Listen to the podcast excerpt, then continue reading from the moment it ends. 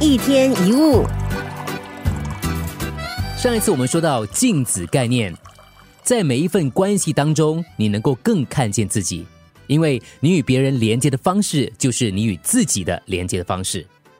如果你心中有伤痛，那么你也会伤害别人；你心中有扭曲，那么你也会扭曲别人。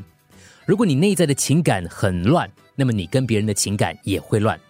如果你不断跟自己内在冲突，那么你也会不断的在生活当中跟别人冲突。你在生活跟感情当中所遭遇的问题，就是你内在的问题。往往我们跟人相处的状况，可以显示出我们的现况。比如，你对现况不满，反映的是你对自己还有整个人生的状态的不满。所以，当有人问呢，要如何改善关系呢？我总会告诉他们，首先要深入内心，把内在的问题先解决。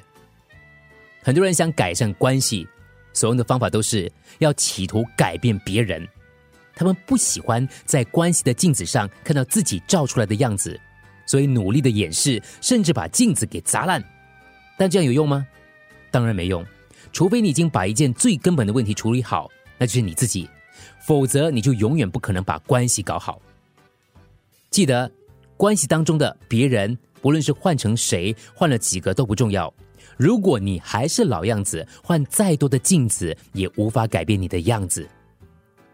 诗人洛德说的对，有些人坐等事物自行改变，结果什么也没有发生，于是他们只好改变自己。